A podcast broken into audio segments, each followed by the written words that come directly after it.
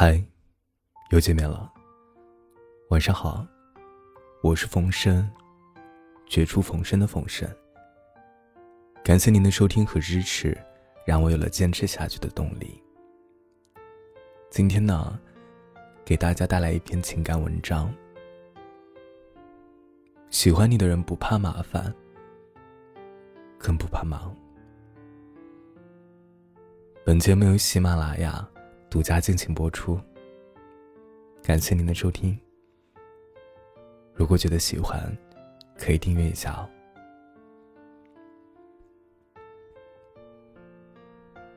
在我年轻的时候，我是一个特别害怕麻烦别人的人。但奇怪的是啊，我特别爱和那些理直气壮要求你对他好的人做朋友。但时间久了，就会觉得很累。这么多年，我从不愿意把这一面示人，直到有一次，忍不住对他们说：“为什么你们都不主动关心我一下？”结果他们异口同声的说：“因为你心情不好的时候，总是躲起来啊。我们以为你就喜欢这样。”所以成全你不闻不问。听到这个答案，我真是哭笑不得。后来，有一次我的闺蜜艾老师聊起她的母亲，说她每隔一段时间就会去看望老朋友，都是对方招待。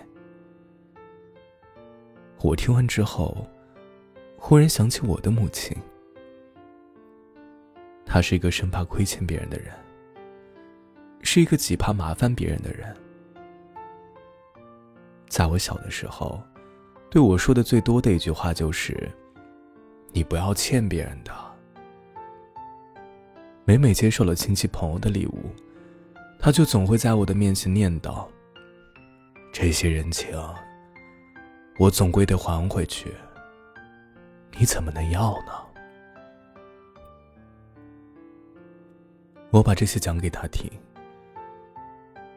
他说：“我终于理解你了。从小到大，我妈妈从来没有让我觉得人和人之间都是亏欠，反而她很享受这些人情往来，觉得呀，这都是活着的乐趣。”嗯，这是完全两种不同的人生观。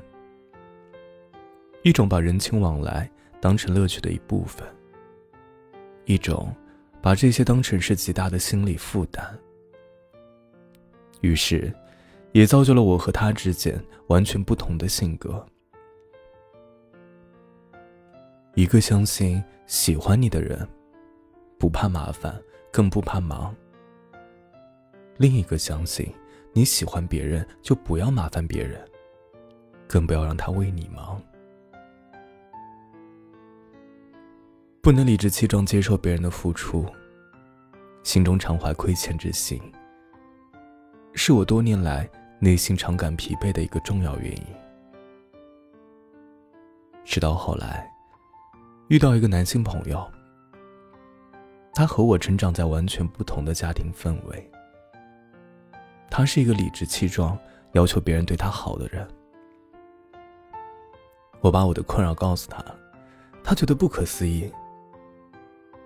他说：“他真的喜欢一个人，即使是打飞的也会去找他的。这就是男人。难道你们不觉得累吗？不怕麻烦吗？”如果怕麻烦，何必要了恋爱呢？人都是自私的。当我愿意为他做特别的事儿，我恰恰反而知道，我是真的爱他的。从那个时候，我开始了解到一件事儿：吸引带来的也许是情欲，但爱情。是用来突破底线和原则的。怕麻烦别人的人，都擅长为别人突破底线和原则，却不擅长让别人为自己突破。很多女人不明白啊，为什么他们眼里的坏女人能吸引到很多男人？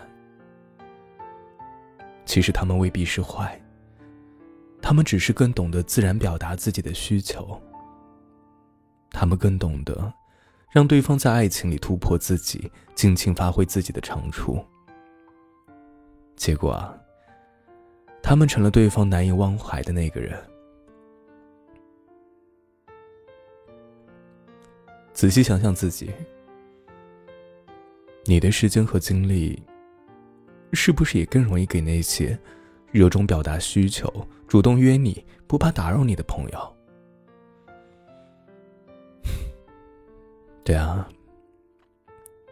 这就是人性。你在意的事情，一定要如实说在意，而不要假装大度。